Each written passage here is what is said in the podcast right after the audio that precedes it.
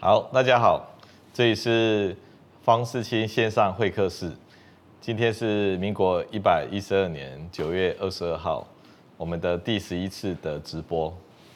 那我们就进入今天来宾的问题。OK，好，那这位露露小姐哈，桃园的露露小姐，哎，啊，她提到说，哎，她有问我。我最喜欢哪一种画哈？那我就先讲好了。他有提到我喜欢超现实的、野兽派的，还是抽象类的？我喜欢的是野兽派的。野兽派就马蒂斯做的，马蒂斯最有名的一张画之一的哈，就是一个那个侍女啊，然后在鼻子上面画了一条绿线这样子。那如果他是刻意画那条绿线的哦，我真的是佩服他了，哎。因为那真的是不好看，可是他们让人家忘不了这一张画。啊，当时那个画评呢，在新闻上、在报纸上写说，这张画哈，把人搞得像野兽一样啊。那这种、这种、这种批评哦，既然大家就把马蒂斯当作是野兽派的，后来马蒂斯哈没有那么的野兽了，他画的那个一群人跳舞嘛，哈，舞蹈。那上次方医师在上一集里面，我也有呈现一群人跳舞的那个样子哈，所以从这个上一集大家就可以猜测说，方医师是是是对马蒂斯是有崇拜的这样子哈。好，那他还有提到说，他目前呢二十八岁，如果用健康的心态面对脸上的粉刺啊哈，那如何不要过度的在意啊，有正确的心态面对这样子，而不要过度去焦虑。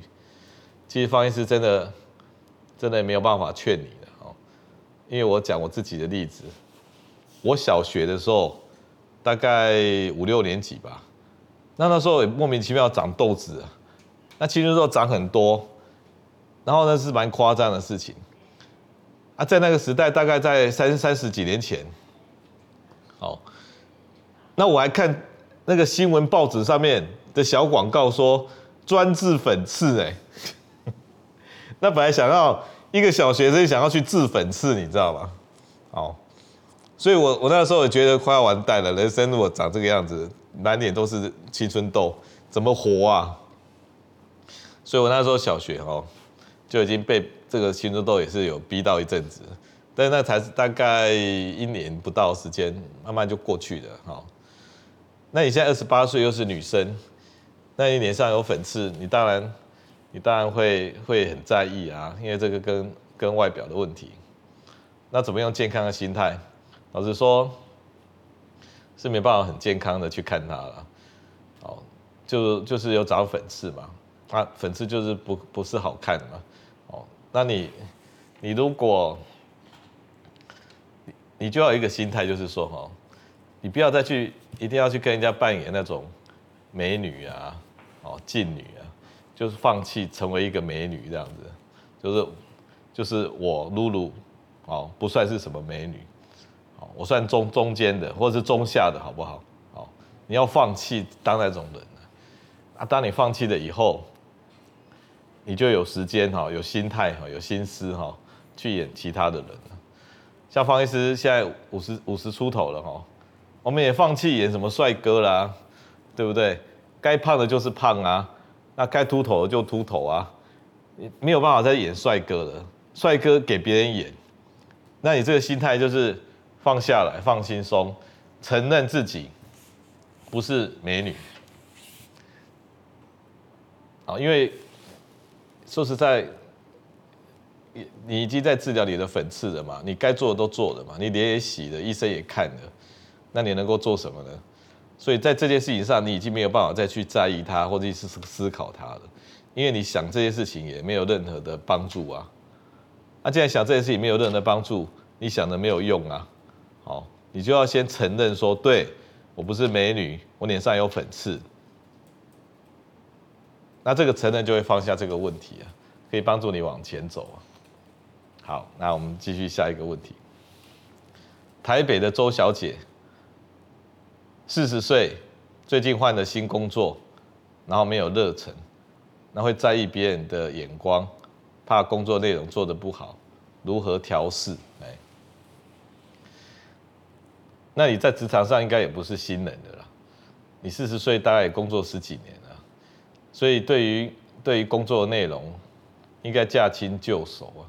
好，那既然驾轻就熟，你说你没有热忱，如果一个人都做这种自己不喜欢的事情，当然是没有热忱啊。好，那有时候为了糊一口饭吃，都做一些这个这个自己不喜欢的事情。好，所以至少要先有喜欢的内容去做那件事情，可能会比较有趣的。哦，如果比如说你在生产线上，那每天都做一样的、一样的、一样的，那你说有热忱也是很困难。所以如果有能力的人啊，找一些你觉得有一点趣味的。哦这是比较好的。那你说你会在意别人的眼光，怕自己的工作内容会做不好。像你这种情况哈，四十岁的人在意工作内容做不好哦，跟那种二十岁刚上班的人在意工作做不好是不一样的。二十岁第一份工作的人哦，他就是真的不会嘛，他真的不会会被长官 K 嘛，对不对？是不是这样子？国养是不是这样？哎，做不好嘛哈，就会被 K。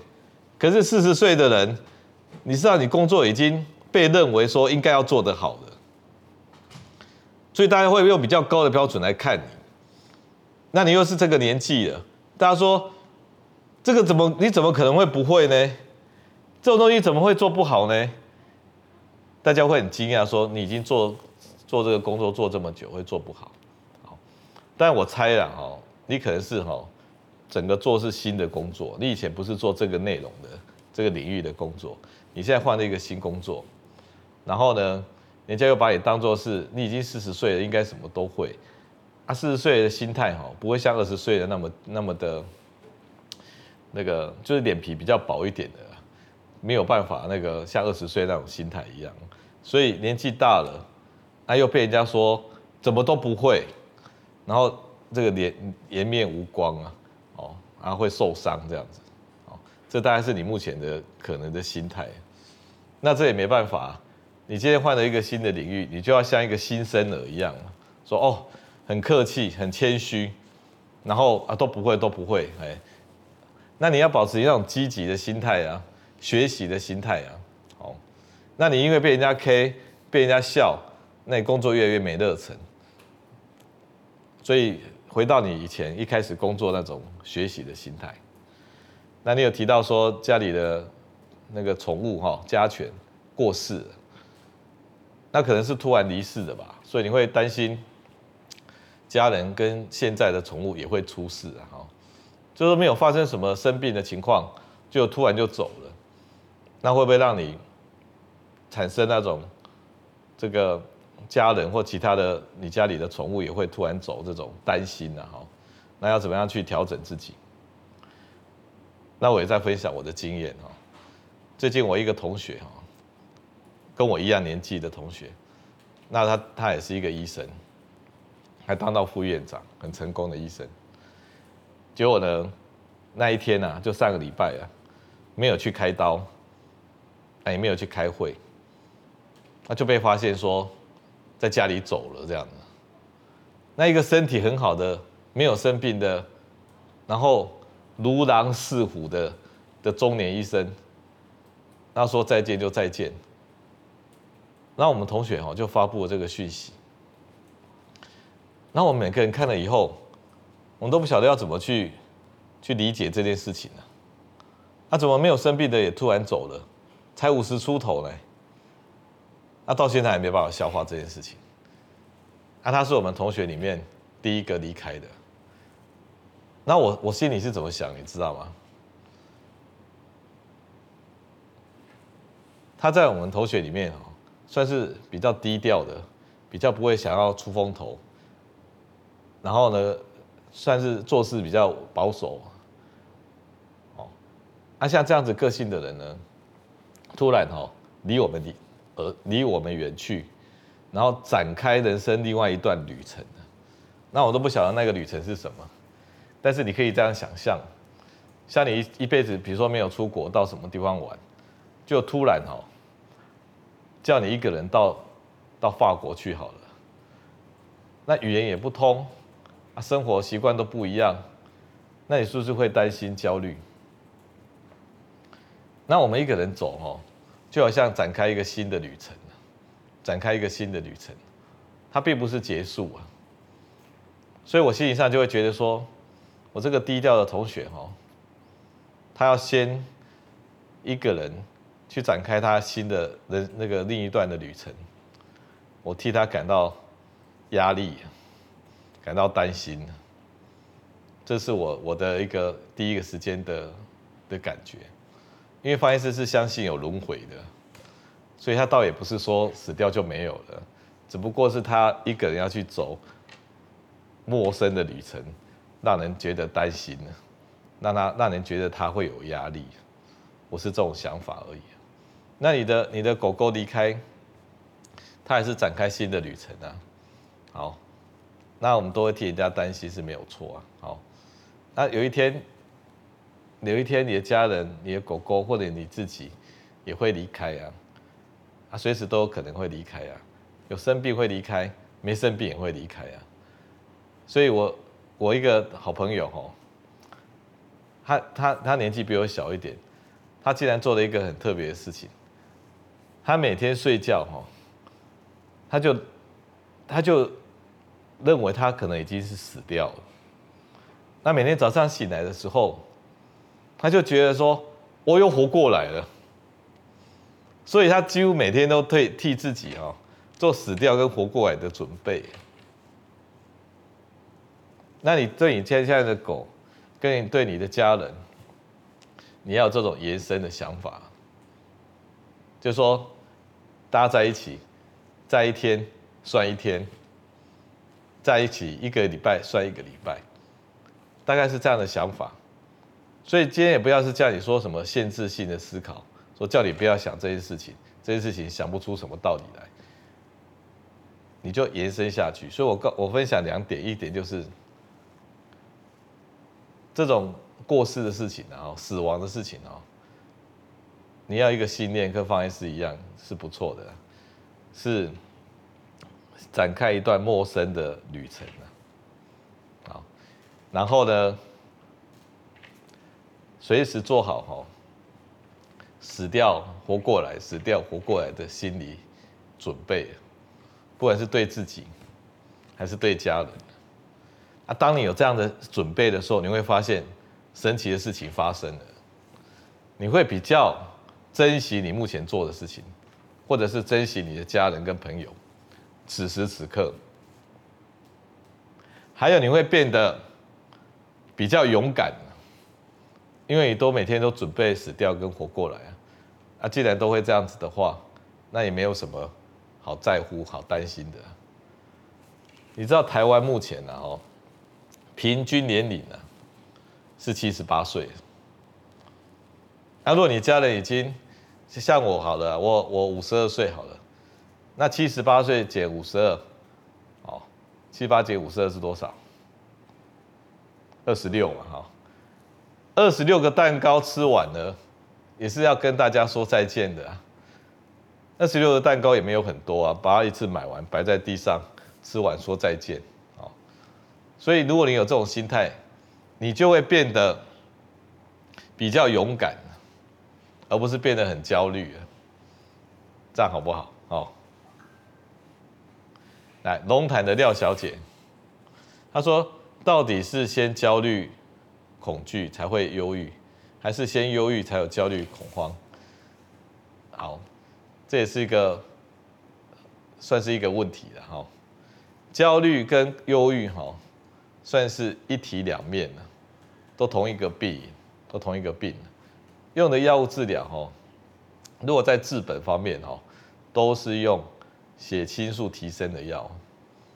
所以抗忧郁、血清素提升，抗焦虑、恐慌治本的哦，也是血清素提升。因为啊，一个人血清素低的时候，他的这个恐惧中枢啊，情绪中枢叫做杏仁核。它会过度的表现，血清素低，杏仁核过度表现，血清素够，杏仁核就乖乖的。好，所以有人血清素很够哈，不管发生什么事情，他都很稳呢。那有血清素血清素很低哈，连没事的时候他都很紧张，不晓得在怕什么。那血清素如果你吃的药给他拉上来，你的焦虑、恐慌、你的忧郁也不也就会安定下来。那你一定会问我说，那为什么血清素同样都是低？一个人表现的是焦虑，一个表现是忧郁。方医师这样讲啊，哈，血清素低哈，焦虑的人是显性的，显性的，他因为担心害怕嘛，所以他表现出来，所以你看到他在担心害怕，然后他胸闷心悸，然后他整个不舒服。但是忧郁啊，那种血清素低的忧郁，他也是很多担心啊。那种忧郁是隐性的，他甚至哈都不跟人家讲话，哭哭啼啼的，讲没两句话，眼泪就掉下来。啊，他不晓自己也不晓得在哭什么。所以一个是显性的，所以焦虑是显性的忧郁啊，忧郁是隐性的焦虑啊，这样听得懂吗？好，那为什么有人要这么显性，有人要隐性？跟他大脑活力有关系。有人前额叶吼比较有力，然后就会去做很多焦虑的行为。有人前额叶没力的，他就自残自伤，然后躲起来。啊，躲起来你以为他很没事哦？他躲起来怕，躲起来再怕。那方医师讲另外一种忧郁，就跟这无关的，叫做多巴胺低的忧郁。多巴胺低的忧郁哈，他真的没有在怕的，他是槁木死灰呢。他是整个人哈脑袋一片空白，然后觉得什么都没有兴趣。他连去上厕所他都没有兴趣呢。那如果你打电话给他哈，他也不会接。但是他有电话很吵嘛，你都你故意哈等三十声好了，然后到第三十声的时候他会接，因为他已经受不了了。啊，如果你你响个十声二十声，他不会理你。好，那这种多巴胺低到哈，连看电视哦，他都不转台的。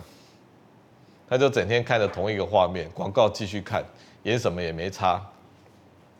那多巴胺低的忧郁是比血清素低的忧郁哦更可怕，也就是躁郁症的郁症。忧郁症的那个那个忧郁哈是属于那个血清素低的忧郁。那你说这两种忧郁谁比较可怕？多巴胺低的忧郁更可怕。多巴胺低的忧郁哈，躁郁症的郁症哦，他去自杀的时候哈，那个那个他从楼上要跳下去哈。他是用跑的嘞，那跑跑要直接跳下去哎。如果你去看那个影带是这样跑的，如果是这种忧郁症、血清素低的忧郁，他去自杀哈，他就坐在那个屋顶上的那个边边啊，然后连消防车都来了，然后都电视转播了，那到都还没跳，好，那台下的已经等了一两个小时了，有些人要上班嘛，哦，有人要去接小孩。他已经没有办法再等了，到时候群众开始鼓噪说跳跳跳跳，啊，事实上台下已经有铺好那个那个软垫的啦，大家也是没有那么不良的，大家已经在喊跳，就是说赶快下来，赶快下来这样子，他要去接小孩了，很赶这样子。那那忧郁症的还没跳这样子，好，所以血清素低的忧郁是坐在那屋顶旁边的。那多巴胺的忧郁症是直接用跳的，用跑的，直接用跑的，好不好？那你有在吃一个 Kinex，Kinex 就是赞安诺啊，抗恐慌的药，它就镇静剂啊。那每天吃半颗，发作时有用吗？赞安诺发作时超有用的啊，它就是一个算是强力的镇静剂啊。那你吃了以后，你整个人被关机，那种放松感是你这阵子都拿不到的啊，很舒服的啊，哦。所以镇静剂为什么会拿去嗑药？有些人吃什么 FM2 啊，什么一粒眠啊，他在那个那个舞店舞厅里面，他就直接吃一粒眠呢，他就是一个强力镇静剂嘛。因为平常很很惊啊，很有压力啊，就吃着这些镇静剂，整个被强迫放松，难得的一个一个放松状态啊。所以他拿来治标很 OK 啊。但是如果你天天吃哈，比如说你照三餐吃好了。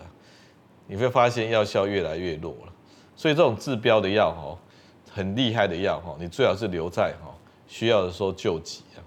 好，比如说你最近很焦虑恐慌，每天都很焦虑恐慌，你可以连续吃，吃个一两个礼拜，你就要慢慢的给它退下来，变成需要的时候吃。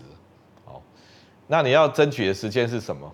你要利用这段期间，在吃镇静剂治标的时候，同时吃一个抗忧郁症的药，也就是血清素提升的药做治本。那治本的药哈，有时候需要一两个礼拜才会慢慢到位呢。所以你要这段期间内用治标的药先帮你撑着，然后治本药等它到位。它到位以后，你的镇静剂就变成需要的时候吃。但台湾的医生哦，有时候都。都没有开那个治本的药，就一直给你镇静、镇静、镇静。那你说，哎，很有效，很有效。那到后来就变没效，然后越吃越多镇静剂，然后就翻车，哦，所以这是不好的，哈。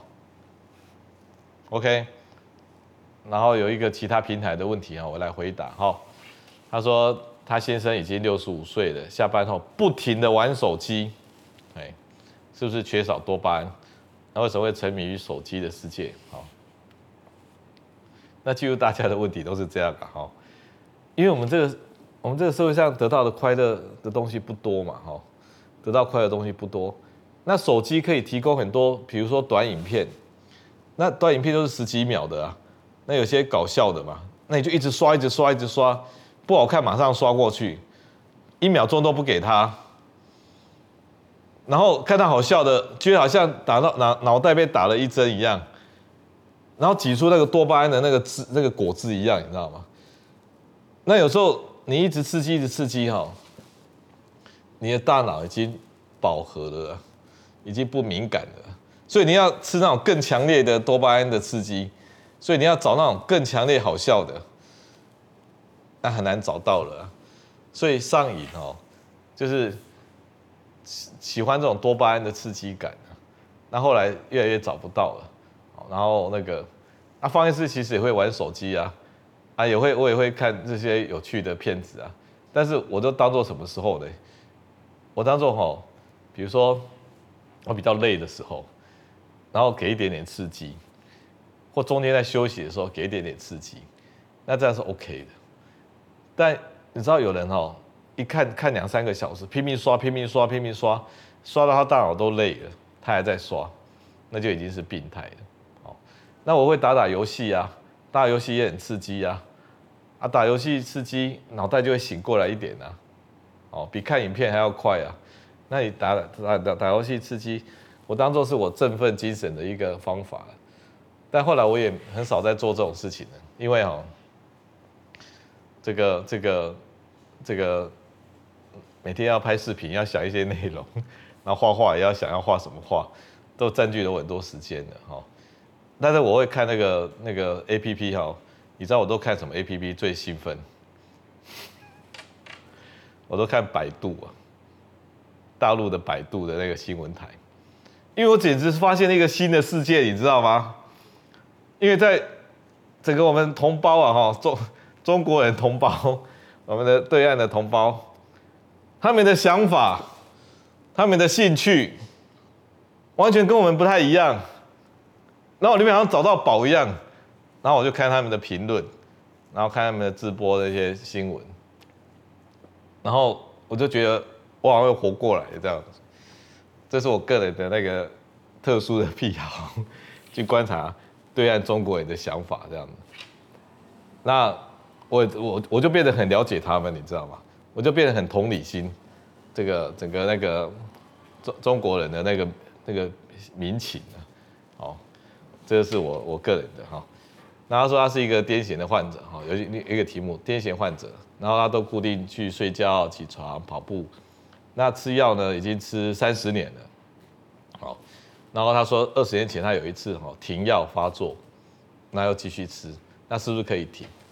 好，首先哦，你已经三二十年都不太发作了，照理来讲哦，应该蛮稳定的啦，因为二十年不发作哦，你想想看。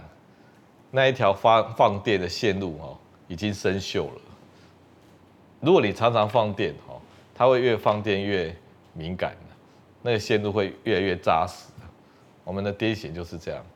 可是你二十年都没有机会让它放电了，如果你再去做脑电波检查，也都没有看到在放电的现象，其实是你是有机会减少的，停药的。但是要怎么停呢？你现在这这个药哈，跟你的大脑已经产生一个共存了，一个平衡了。你这时候突然把它抽掉哈，它会突然不平衡。光这个抽掉的动作就可能引发你的癫痫。所以要怎么样让它很安静的，然后很顺利的不要吃药？你就要减药减得很慢了。比如说你吃一天早晚一颗，你就变，哎，先早上少半颗，吃一个月两个月都没事。好。你现在早晚都吃半颗，哎，再吃三个月都没事，然后再剩下只有晚上半颗，哎，三个月都没事，那最后就会 OK 了。你一定要很小心的、默默的，让你的大脑适应这种停药的过程，好不好？好，好。那一个像其实说他情绪有问题，然后不都不承认自己有病。哦这有问题的人，然后都不承认自己有病，然后，然后请他去看精神科、神经科，反而会觉得被羞辱和生气，然后方医师有什么看法？你知道，你去看内科啊，有些人因为胸闷好了，然后去看心脏科，然后心脏科检查都正常，那他明明知道他是焦虑的问题哦，然后心脏科都还不好意思叫他去看精神科。都会说，那你去看神经科检查，看有没有自律神经失调。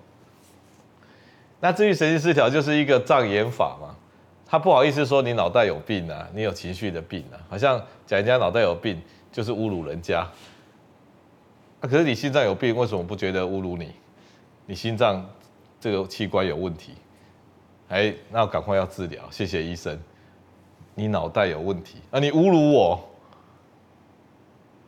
脑袋也是一个器官啊，而是而且是一个很大的器官呢，对不对？你心脏还没有你脑袋大嘞，啊，器官也会生病啊，啊，本来器官莫名其妙就会生病啊，所以他会莫名其妙焦虑啊，然后他就不好意思叫他去看精神科，他都会说你自律神经失调要去看神经科，好啊，所以我就会收到一大堆这个这个情绪上的问题，那表现在身体的症状，可是哦，很遗憾的是哦。在台湾的神经科啊，哈，他们都自己以为是内科，所以他们跟人家抢开胆固醇的药、血压的药，然后就没有把人家当情绪精神的问题在处理，那他们自己也都常常不熟啊，哦，那以前神经科是偏向精神科的，这两科以前是合在一起的，后来分家了，啊，分家之后，神经科又偏向去搞内科的事情，哦，所以就有一点。没有照顾到这一些那个情绪的疾病的病人啊，情绪的疾病病人去看精神科哈，又有点被小看了，哦，因为他们都属于那种视觉失调症啊，哦，比较严重的病人。那你说我胸闷啊，就去找精神科、心理卫生科，好像分量又不太够，所以这种这一群病人哦，还蛮这个无路可走的。找精神科好像没那么严重，找神经科。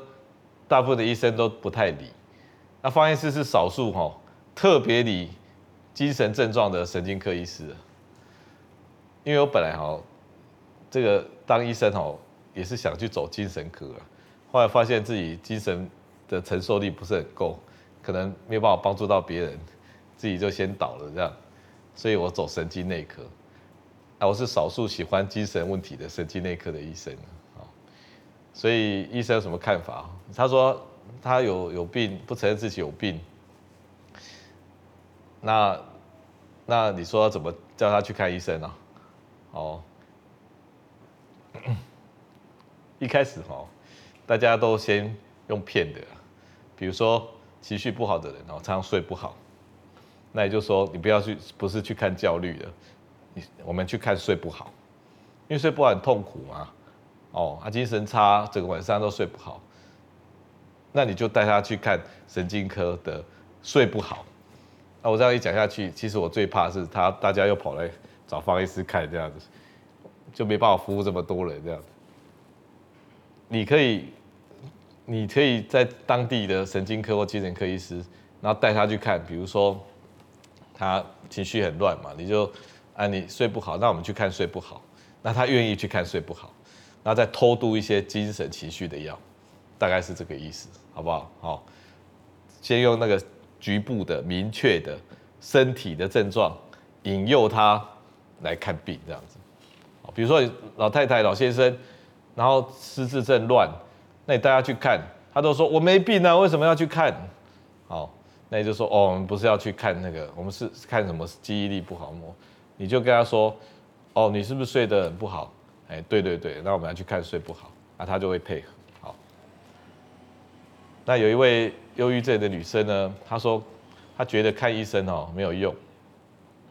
哦，是，那想要帮她挂方医师的门诊，要如何说服？我看了，她说要要好，就是要要如何说服她去看医生啊？不要说方医师啊，去看医生。如果说服这忧郁症女生去看医生，好，其实问题还是一样啊，因为我们把大脑哦都当作是自己的宝贝啊，自己的财产。其实大脑这个器官哈，不是你可以控制的那么多的，它有一部分呢是生理的，有一部分呢是心理的。你今天，你今天比如说，比如说你糖尿病好了。你糖尿病如果是第一型的糖尿病，就是胰脏不知道是怎么样感染了坏掉了，你完全没有胰脏的功能，那就是生理的啊，纯生理的啊。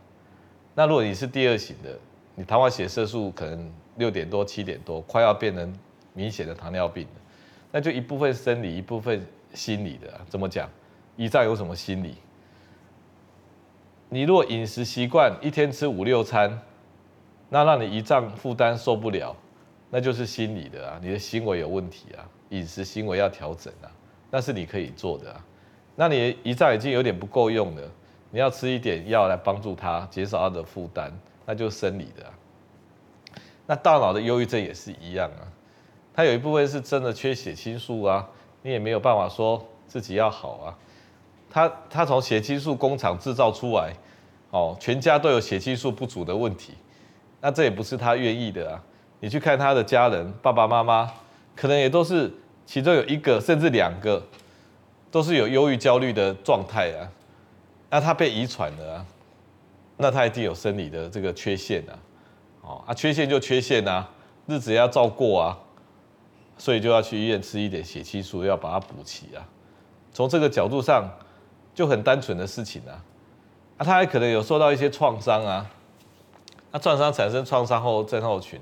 脑袋一团乱啊，那就是比较偏心理上的层面的，所以生理加心理的可能综合起来的，哦，因为别人同样创伤，为什么他没有事？啊？这个女生特别有事，那她本身生理就比较弱了，那再遇到有创伤的事件，啊，加起来就变成这个样子，哦，那那就是这样啊，哎，那如果说服，那还是一样啊，他一定又睡不好啊，那就骗他说去看睡不好的问题了，那其实。在处理睡觉的时候，就会偷渡这些血清素的药，然后他就会一举两得。他睡得好之后，他情绪也跟着好了。那中间呢，你一开始也不要去把他那个心理问题把他拉出来，跟医生、病人建立好那个那个医病关系以后，然后再去深入探讨，慢慢探讨他的情感的问题，然后再一个一个去帮忙。哦，这方医师的策略这样子，你一定要先很具体的、局部的。好，睡不好就处理睡不好。然后呢，发现说他睡不好其实是忧郁啊，处理忧郁的药偷涂在里面。然后发现说他完没有完全好，是因为他以前有创伤啊，把创伤用图像治疗法加减治疗，那一气呵成这样子。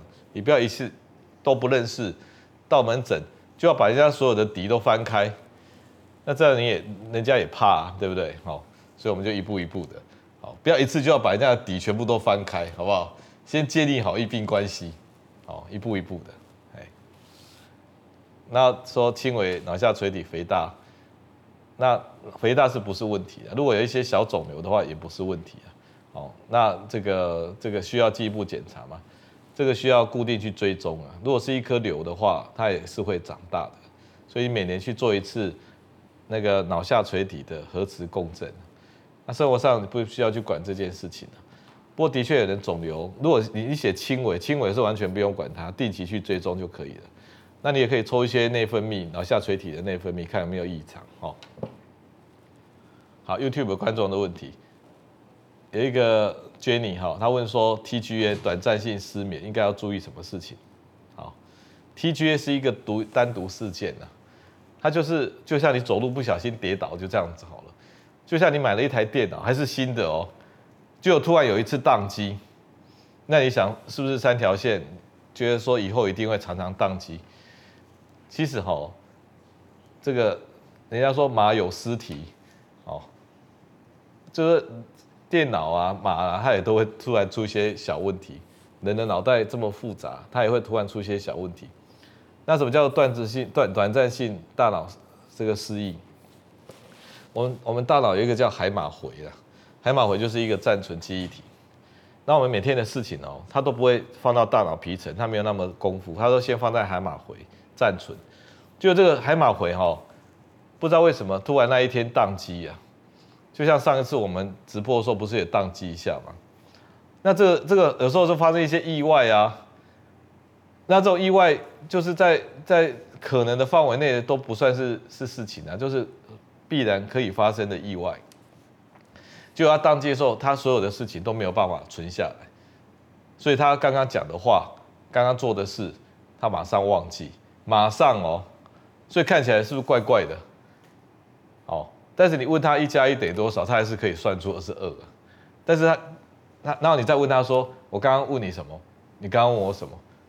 我刚刚问你一加一是多少？二啊？啊，你问我了吗？这大概就是这件事情。然后呢，根据研究啦，哦，发生这种奇怪的事情哦，只要在就是发生好几个小时，都还送急诊哦，然后整个人傻傻顿顿的，然后来好了，然后做所有的检查，脑电波、核磁共振啊，什么都正常。那发现这这些组群的人呢，到后来也没有产生什么风险，所以他们就是一次大脑海马回的暂时的关机的。好，那海马回有时候你给他装很多东西，他会乱呐。像我一位医师朋友到英国去啊，那英国区有时差嘛，那又吃的这个抗组织胺，那你看哦，你睡不好是不是时差？脑袋已经减少战力了，你吃了一颗抗组织胺，是不是脑袋就顿顿了？就脑袋战力很低的时候，他的海马回突然就宕机，所以在英国啊，就发生你讲的短暂性全面大脑失忆，然后送去英国的急诊，我还做了核磁共振，可能花了他不少钱，那没什么事情啊，半天之后就恢复正常。好，好，有一个说补充营养素的看法：D 三、叶黄素、B 群跟钙。那我的体型偏瘦，实行一日全餐法，早午餐没吃，好。跟我一样这样子，嘿，那晨起快走哦，你这个非常的那个健康呢，哈，然后体重一直下降，不知道是我的体质不适合，嘿，体型偏瘦，哈，一日全餐，其实这样子啊，哈，上帝钟爱的那个 BMI 值，哈，是二十一啊，所以如果你 BMI 哈是二十一的话，大概是他最喜欢的体型了。上帝如果要选选美女的话，BMI 就是二十一。所以太瘦跟太胖哦，这个上帝就不是很喜欢，所以你要往那个二十一去集中。那这个这个呃体型偏瘦的人，那又一日全餐会不会瘦过头这样子哈？我也是蛮担心的哈。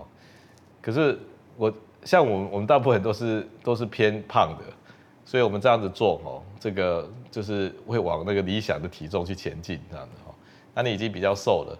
那你吃的分量呢？这个你中午的半餐哦是可以吃啊，你不要说吃那个淀粉类的就可以了。非淀粉类的，像地中海饮食就是没什么淀粉类的啊。那你吃一些坚果，吃吃蛋哦，还要吃这个生菜，那些都是 OK 的。所以你把中午的部分用这种非淀粉类的把它补齐。至于你说你要不要补什么 D 三 B 群哦，你可以抽个血。你可以到你家附近的检验所说，我要验 D 三跟验 B 十二跟叶酸，啊，抽的血有缺乏你再补，没有缺乏也不用补啊。好，好，再来，饮食改变会怎么样影响排便的习惯？OK，我改成两餐后排便减慢减少，有什么改善方法？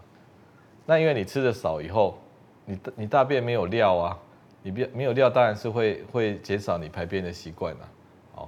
这件事情在我看来是不用很在意啊，你只要正常的饮食生活，自己会找出一套道理来说，哎，今天没有解便，然后就很担心，那用各种方法一定要解便，那个都不是排便的问题，那都是精神上比较强迫的问题。好，好，那一个一吧问说，临床上呢，长期服用抗忧郁症，比如 Duloxetine 好，就是一个千忧解，跟体重增加是不是有关？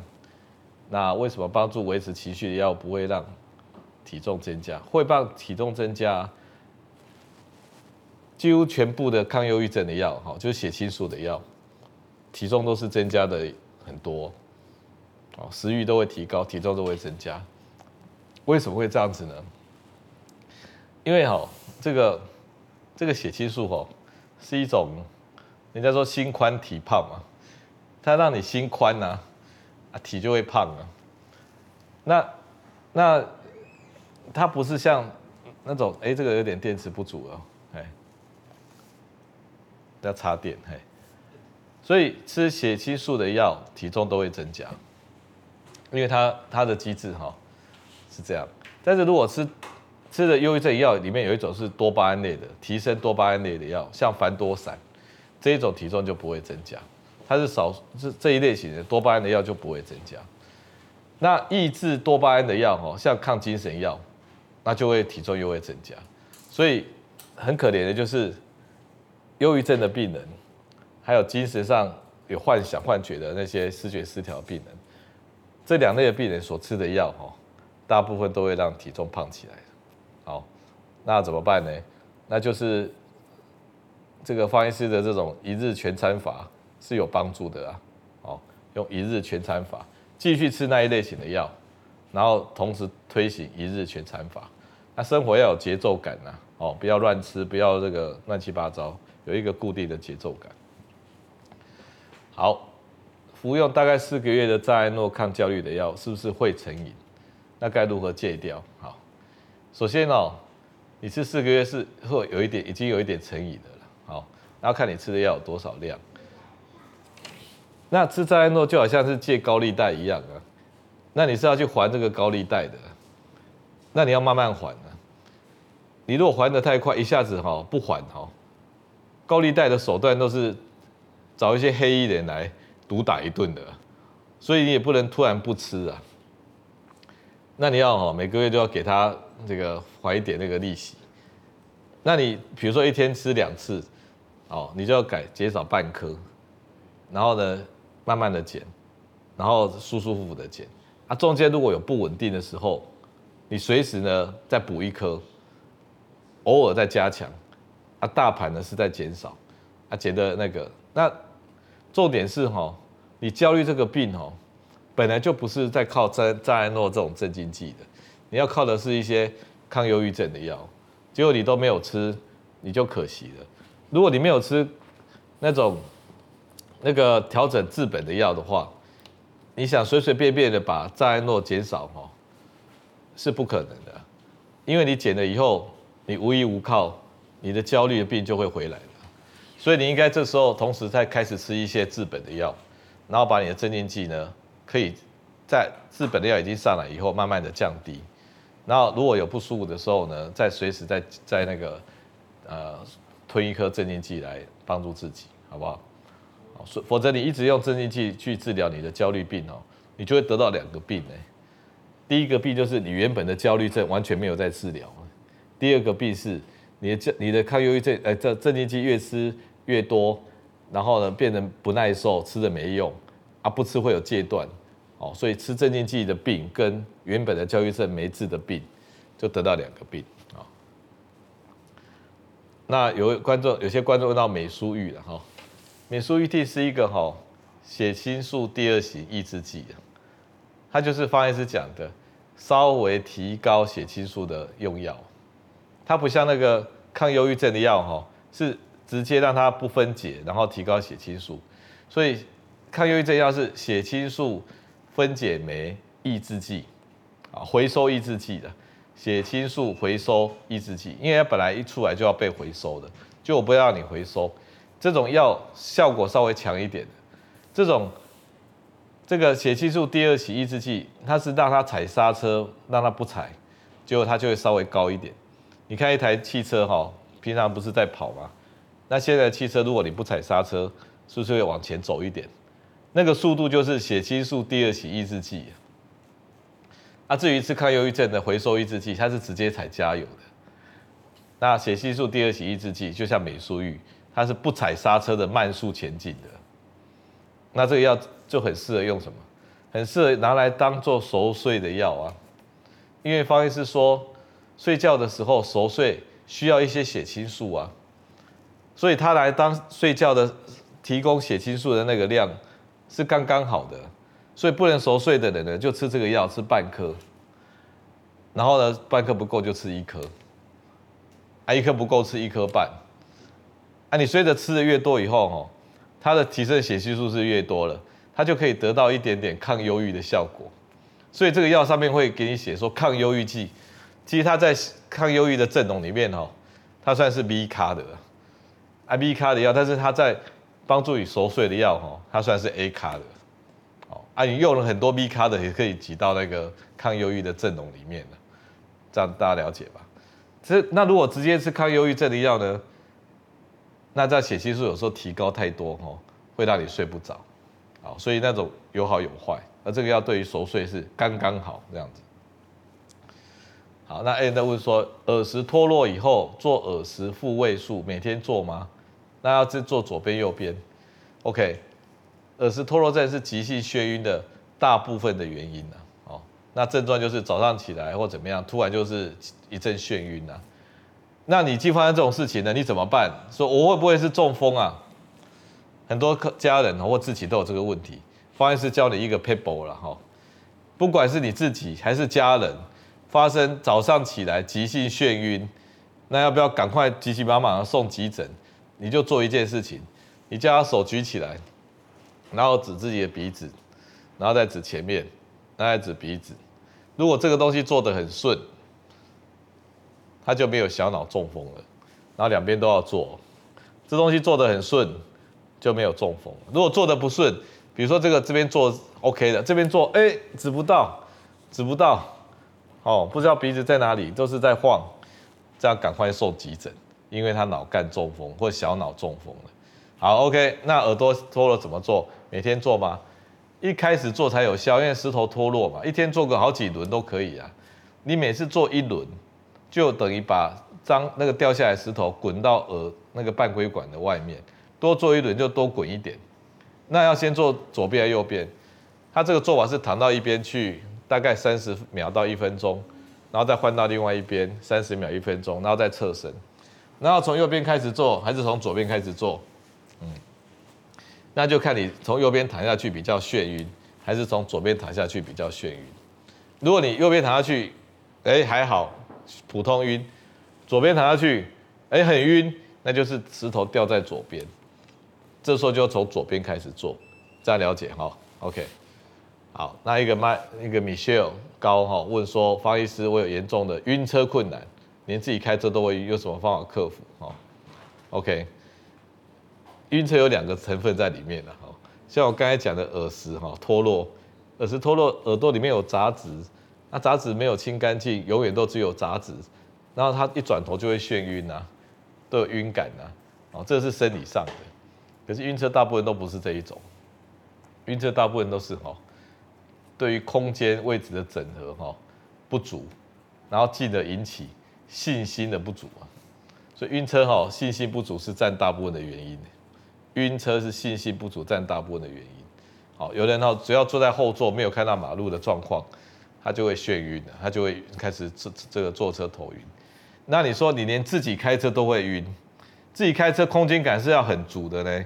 因为马路的状况什么你你都可以随时掌握呢。所以照理来讲，开车的人是没有人在晕的呢，只有坐车的，尤其是坐后排的人比较会晕呢，因为他没有掌握马路的状况啊。所以像你这种自己开车会眩晕的，就是那个少数的例外，可能你的平衡感哦，经不起刺激啊，哦，经不起刺激。比如说头一转，然后看个后看个那个那个侧侧镜啊，你就觉得会眩的哈。这部分你要再去看耳鼻喉科评估一下哈。一日全餐的蛋白质摄取量为何？哦因为我讲一日全餐的时候，我就已经不要去管吃的内容了。因为第一个家里准备的食物也不可能这个营养师调整的嘛，哦，所以我们的食物哈，我老实说啊，哈，都是转来转去的。有一个英国年轻人哦，他说看吃汉堡会不会出什么问题，结果他在汉堡店吃了一年的汉堡哦，每一餐都吃汉堡，后来他去抽血哦，也没发现什么问题啊。所以吃什么东西都转来转去的。那有人哦说吃蛋什么胆固醇会高，然后就就故意吃好几颗蛋，胆固醇也没有高。那吃蛋胆固醇到底会不会高？不会高嘛。因为我们的胆固醇哦，都是我们肝脏自己制造出来的，不是你吃进去的胆固醇。我们吃进去的胆固醇所占我们血里面胆固醇的量哦，四分之一不到嘞。有一种药哈，吃在那个吃进去之后，让你的胆固醇是无法在肠道吸收的，也就是断绝胆固醇的来源。那会不会降胆固醇？完全不太降胆固醇，这样大家了解吧？所以胆固醇不是靠吃什么怎么怎么蛋进去的，所以如果你真的觉得你蛋白质不足，你一天里面吃好几颗蛋其实是 OK 的，那是高营养的，所以你吃蛋吃坚果，那都是非常优质的蛋白质，非常优质的蛋白质，大概是这样。好，请问医生，怕与陌生人聊天是什么症状？那就是因为害羞啊，哦，怕聊得不好啊。对不对？太在乎自己啊，觉得这个聊得不好，然后没料哦，被发现之类的，是不是这样？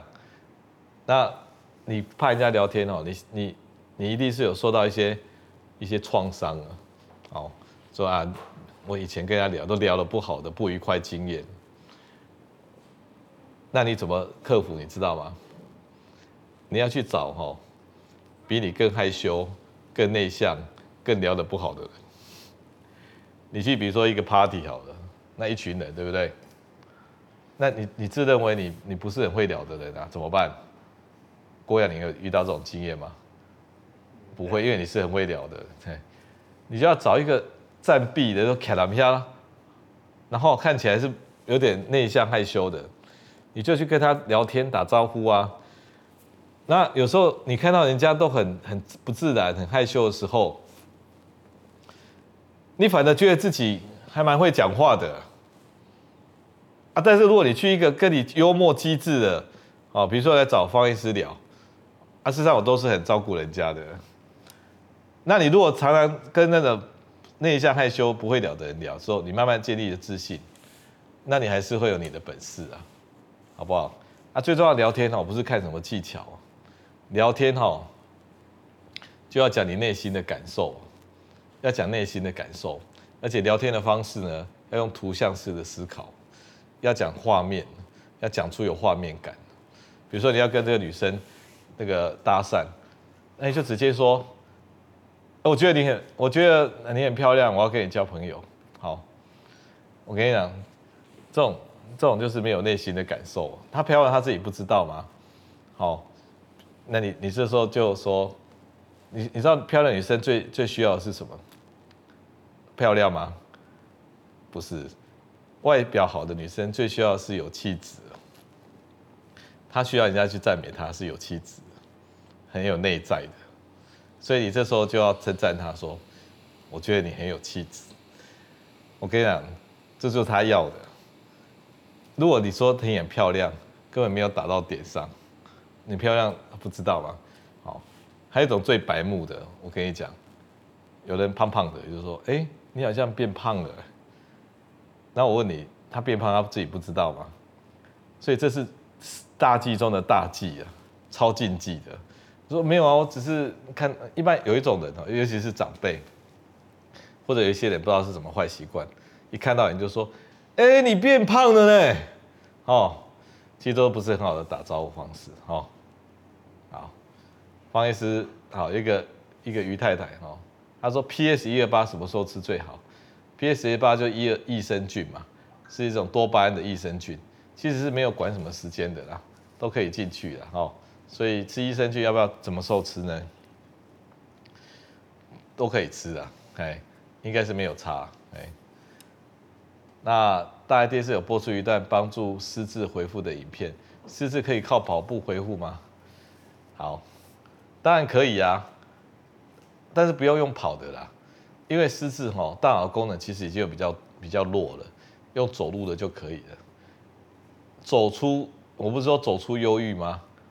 走出失智啊，因为你啊，你大这个在走路的时候，你全身要协调，光是全身一直协调哈，你的运动功能变好，你的大脑也会一起好，然后它还可以把这些。组织液流动，因为你在走路走快一点的时候，你的脑脊髓液哈都会随着你的呼吸一波一波的，你知道吗？那它是可以把你的脏东西带走的，所以对方医师来讲哦，治疗失智症哦，一个很很棒的方法哦，超棒的方法就是晚上熟睡，想办法熟睡哦，用药物帮他熟睡都可以哦，吃任何镇静剂安眠药是破坏熟睡的哦，不是增加熟睡哦。吃方医师说可以增加熟睡的药，再加上早上起来走一两个小时，熟睡可以把垃圾蛋白带到大脑的表面。早上走一两个小时，可以把那些带到门口的垃圾蛋白，组织液把它呃脑脊髓液把它冲掉，内洗外洗，大脑干干净净的，好不好？所以超棒的失智症治疗方法就是。熟睡加早上走路，好，不用跑步了，好不好？但是如果照正统的讲法，你跑步做这些运动是没有用的哦。正统的那些说一定要去学跳国标舞，哦，做体操没有用，因为体操比较笨，跳国标舞有用。当然你可以去跳国标舞是好事啊，因为比较复杂嘛。哦，但是我们不要说一定要做那复杂的事情来训练大脑，先把熟睡跟早上走路做好，你会看到这个效果的。好，方医师头发哪里烫？啊，真的有人问这个问题哈。好，我有一个一个叫 Andy 啊，他是在师大附中旁边的巷子里啊。哎，那一般一般老男生头发比较少人在弄啊。那我其实也没什么型啊，就是长长的而已，嘿，那可能自己带一点卷，所以烫的烫的次数是很少啊，有时候半年一年开门去烫一次这样子，嘿，啊大部分就长这个样子哈。好，那以上呢就是今天的分享，哎，谢谢各位，祝大家一个平安快乐的周末，谢谢。